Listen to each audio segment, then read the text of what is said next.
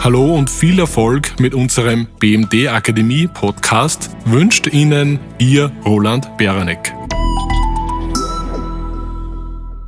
Herzlich willkommen, sehr verehrte Damen und Herren, liebe BMD Podcast-Hörer.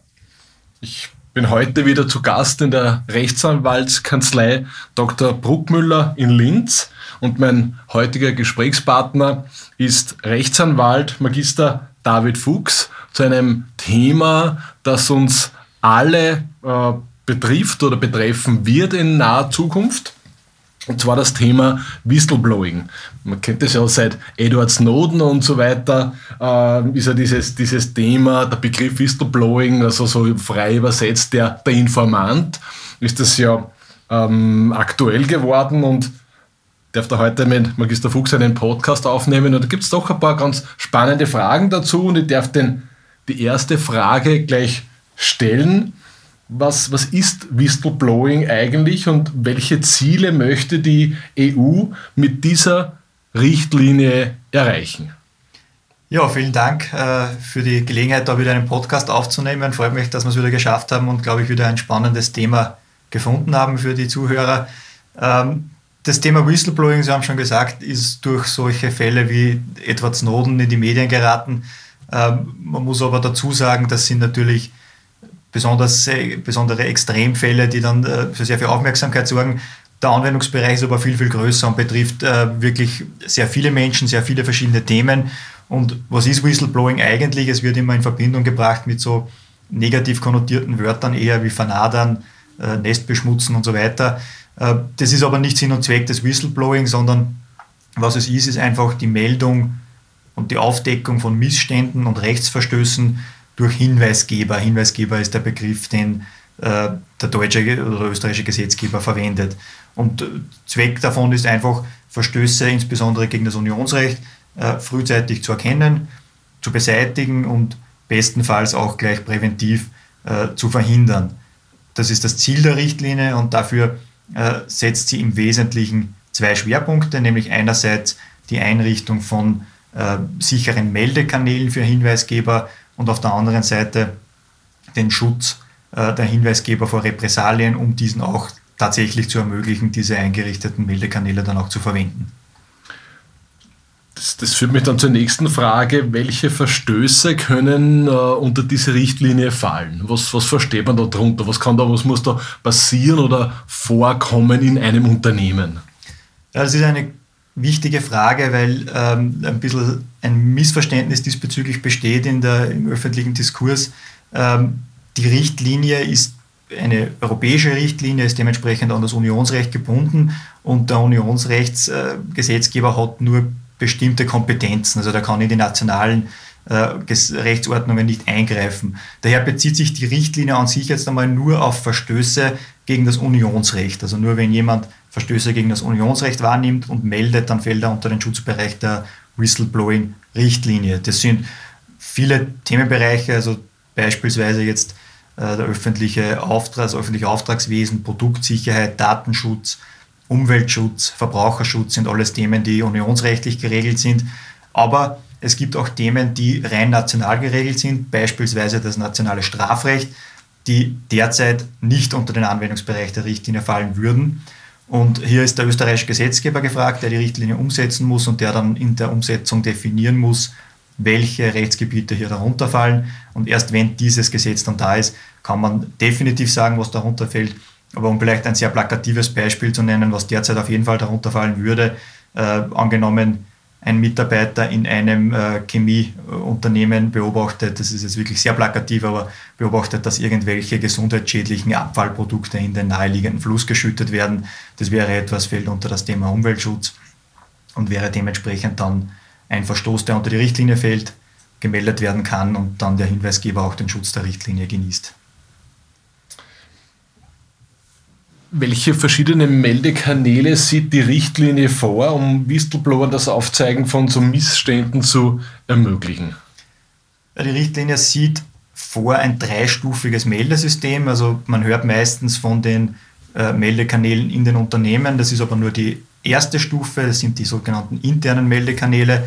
Darüber hinaus gibt es dann externe Meldekanäle. Das sind Kanäle, die bei Behörden einzurichten sind. Also der österreichische Gesetzgeber wird hier die zuständigen Behörden zu benennen haben, die als Meldestellen, Meldekanäle fungieren. Ähm, dort kann dann auch äh, der Hinweisgeber sich wenden und äh, Missstände melden. Und die dritte Stufe sozusagen ist dann kein Meldekanal im eigentlichen Sinn, aber der letzte Schritt sozusagen, wenn die anderen Meldekanäle nicht existieren oder nicht funktionieren, besteht die Möglichkeit für den Hinweisgeber an die Öffentlichkeit zu gehen mit den Missständen, äh, sprich diese zum Beispiel irgendwelchen Medien zu, zu spielen, äh, um so das, das notwendige Aufsehen dafür äh, zu erregen. Wichtig ist dazu noch zu sagen, die Whistleblower-Richtlinie sieht hier eine Hierarchie dieser drei äh, Meldesysteme vor. Äh, und zwar hat der Hinweisgeber primär einmal die internen oder externen Meldekanäle zu verwenden, also entweder innerhalb des Unternehmens oder an die Behörde. Nur wenn diese Meldekanäle entweder nicht vorhanden sind oder äh, berechtigter Grund zur Annahme besteht, dass die äh, Meldungen dort nicht oder nicht ordentlich bearbeitet werden, dann erst ist dieser dritte Schritt der Offenlegung der Missstände zulässig und äh, genießt er dann auch den Schutz der Richtlinie. Äh, wer muss nun so einen internen Meldekanal einrichten und, und wie muss dieser ausgestaltet sein? Also, ähm, oder genügt es, dass ich dann einen anonymen Brief äh, sende etc.? Wie, wie kann so ein Kanal ausschauen, dass ein Mitarbeiter oder Externer das meldet, so Missstände? Also zunächst einmal, wer muss das einrichten, so einen internen Meldekanal? Einerseits ähm, öffentliche äh, juristische Personen, also zum Beispiel die Gemeinden müssen solche Meldekanäle einrichten. Und was für viele natürlich interessanter ist, auch die privaten Unternehmen, und zwar äh, mit einer Größe von zumindest 50 Arbeitnehmern fällt man in den Anwendungsbereich der Richtlinie, muss man einen solchen Meldekanal einrichten. Die Ausgestaltung des Meldekanals lässt die Richtlinie grundsätzlich sehr frei. Also es ist sowohl ein schriftlicher Meldekanal möglich, das wäre zum Beispiel der angesprochene Postkasten äh, oder eine Online-Plattform, also in Form einer Softwarelösung aber auch eine mündliche Form des Meldekanals wäre möglich. Also Klassiker wäre eine äh, Whistleblower-Hotline, wo die, die Meldungen abgegeben werden können.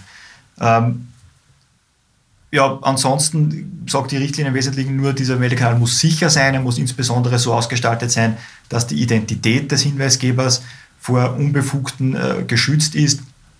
Und ähm, was noch wichtig ist, ist, dass es nicht reicht, äh, diesen Meldekanal einzuführen, also zum Beispiel den Postkasten aufzuhängen, sondern es muss auch immer dahinterstehen ein System geben, wie dann mit Meldungen umgegangen wird.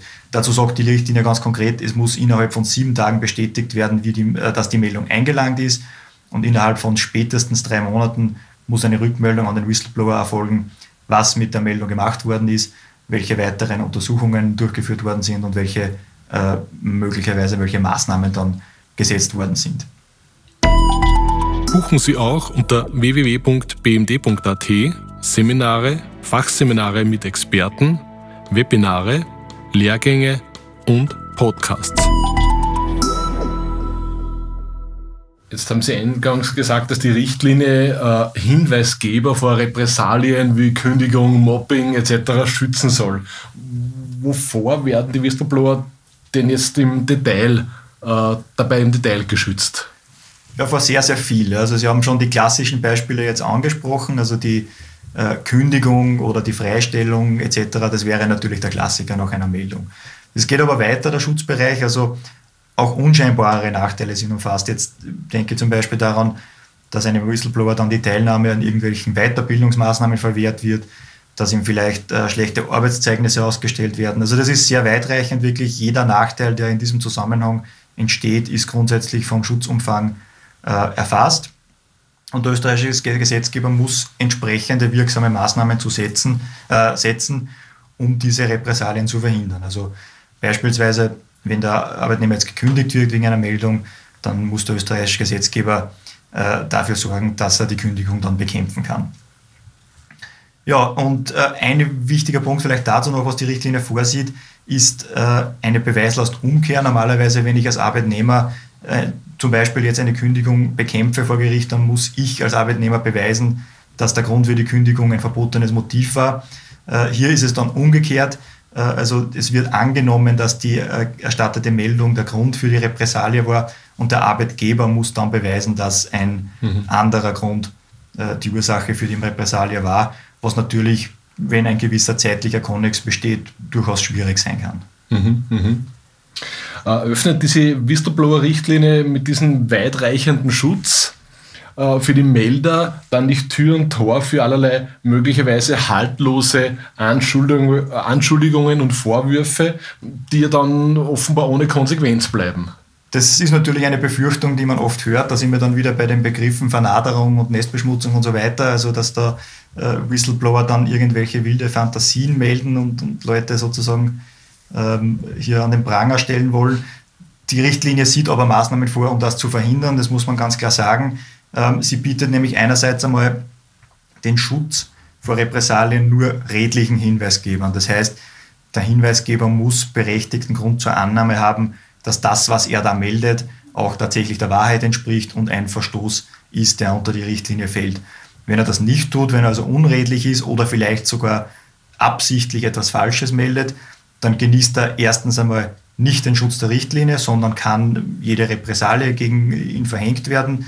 Und auf der anderen Seite hat auch der österreichische Gesetzgeber äh, abschreckende Sanktionen, heißt es in der Richtlinie, vorzusehen, um Falschmeldungen zu verhindern. Wie das genau ausgestaltet werden wird, ist noch offen, aber es wird wohl darauf hinauslaufen, dass der österreichische Gesetzgeber hier äh, Verwaltungsstrafen vorsehen wird für äh, Whistleblower, die bewusst falsche Meldungen erstatten und dann entsprechende Geldstrafen gegen diese verhängt werden. Das heißt, die so Details äh, oder, oder die Höhe beispielsweise möglicher Strafen sind dann offenbar noch offen. Wie sieht es denn derzeit aus mit der Umsetzung der Richtlinie in Österreich und bis wann müssen äh, Unternehmen aktiv werden? Ja, mit der Umsetzung der Richtlinie in Österreich äh, schaut es noch nicht so gut aus. Also es gibt äh, intern in den äh, zuständigen Ministerien, insbesondere im Arbeitsministerium, äh, zwar Diskussionen und erste Rohentwürfe, allerdings noch nichts, was der Öffentlichkeit zugänglich ist. Äh, es ist damit zu rechnen, dass in den nächsten Wochen da einmal ein Gesetzesentwurf kommen wird. Momentan gibt es aber noch nichts.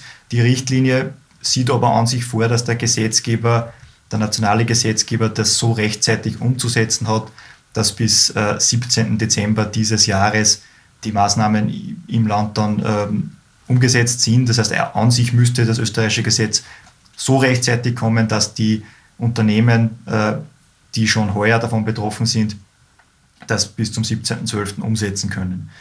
Wen meine ich da jetzt mit Unternehmen, die heuer schon betroffen sind? Ich habe vorhin erwähnt, grundsätzlich sind Unternehmen betroffen, die mehr als 50 Mitarbeiter haben von der Richtlinie. Äh, die meisten davon oder viele davon haben aber noch eine Galgenfrist sozusagen.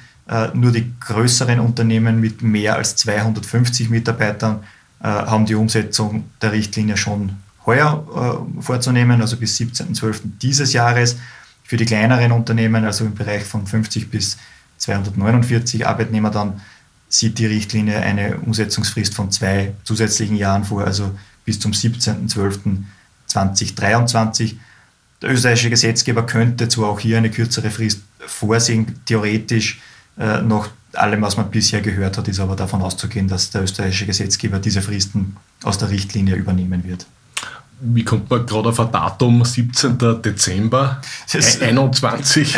Eine gute, gute Frage, die ich leider ehrlich gesagt aus dem Stegreif nicht beantworten kann. Also äh, vielleicht wollte man das vor den Weihnachtsferien noch umgesetzt haben. Irgendwas wird er sich vielleicht dabei gedacht haben, der europäische Gesetzgeber. Aber äh, ich, eine, eine, besondere, eine besondere Bedeutung des 17. Dezember zum Thema Whistleblowing wäre mir jetzt auch nicht bekannt. Vielleicht ist der Geburtstag vom Edward Snowden. wäre möglich, ja. Abschließend, was können Unternehmen jetzt schon tun, außer unser gemeinsames, unsere gemeinsamen Webinare äh, zu besuchen? Genau, das wäre natürlich äh, das intelligenteste, die gemeinsamen Webinare zu besuchen, die wir dazu anbieten. Da gehen wir auf das Ganze im Detail ein und bis dahin werden wir dann hoffentlich auch den Gesetzesentwurf haben, um dann auch auf mögliche Abweichungen des nationalen Gesetzgebers eingehen zu können. Aber grundsätzlich muss man sagen, es ist zwar zum jetzigen Zeitpunkt vielleicht noch nicht sinnvoll, wirklich das äh, fertige Whistleblowing-System im Unternehmen schon zu installieren, weil eben äh, gewisse Details noch offen sind. Aber man sollte schon jetzt schon da beginnen, sich mit dem Thema auseinanderzusetzen, sich einmal mit den Grundsätzen und den Mindeststandards der Richtlinie vertraut zu machen. Vielleicht auch Personen im Unternehmen, die dann äh, für dieses Thema zuständig sein werden, schon entsprechend zu schulen, äh, weil es einfach sein kann, dass die nationale Umsetzung dann relativ kurzfristig vor der Umsetzungsfrist kommt und um hier dann nicht äh, zu sehr unter Druck, unter zeitlichen Druck zu geraten, sollte man sich da jetzt schon damit beschäftigen. Ansonsten nur ein abschließender Appell von meiner Seite. Ich habe es eingangs erwähnt mit den Wörtern wie Vernaderung, Nestbeschmutzung und so weiter. Ich verstehe zwar, dass viele äh, die Whistleblower-Richtlinie als weitere Lästigkeit sozusagen der, der, EU sehen, womit uns wieder irgendwelche äh, Maßnahmen aufoktroyiert werden, die man vielleicht nicht haben will. Aber man sollte es nicht negativ unbedingt sehen, sondern schon auch die, die, die Chancen dahinter sehen, das als, als Gelegenheit sehen. Denn äh, das Whistleblowing und das frühzeitige Aufdecken von Missständen in Unternehmen ist aus meiner Sicht schon etwas, wovon auch die Unternehmen selbst profitieren können. Einerseits einmal kann es da ja um Themen geben wie irgendwelche ähm, Wirtschaftsdelikte, wo, mhm. wo einfach Schäden entstehen für die Unternehmen und wenn solche frühzeitig erkannt werden und darauf reagiert werden kann, ist das ein, ein, sicherlich ein Gewinn für das Unternehmen. Und auf der anderen Seite auch, ähm, dass Missstände im Unternehmen primär intern gemeldet werden und intern behandelt werden, führt natürlich auch dazu, dass es gerade nicht an die Öffentlichkeit und an die Medien gerät und auch ein gewisser Reputationsschaden kann damit hoffentlich abgefangen werden. Also Hinweisgeber sollte man als Unternehmer nicht als Feinde betrachten, sondern können sehr wohl auch äh, viele positive Aspekte bringen. Und in diesem Sinn denke ich, dass es im Sinne der meisten Unternehmen ist, ein wirksames Whistleblowing-System zu integrieren und Whistleblower nicht an den Pranger zu stellen, sondern deren positive Aspekte zu begrüßen. Vielen herzlichen Dank, Herr Magister Fuchs, Rechtsanwalt bei Bruckmüller Rechtsanwälte GmbH, www.bruckmüller-law.at. Besuchen Sie auch das Webinar mit Magister Fuchs. Ähm, Sie finden es wie immer auf unserer Homepage unter bmd.at-akademie. In diesem Sinne, vielen herzlichen Dank für das Gespräch, für die Aufklärung. Und ich wünsche Ihnen, sehr verehrte Podcast-Hörer, dass Sie diese Richtlinie erfolgreich mit uns gemeinsam mit dem Webinar unter anderem umsetzen. In diesem Sinne, alles Gute, Ihr Roland Beranek.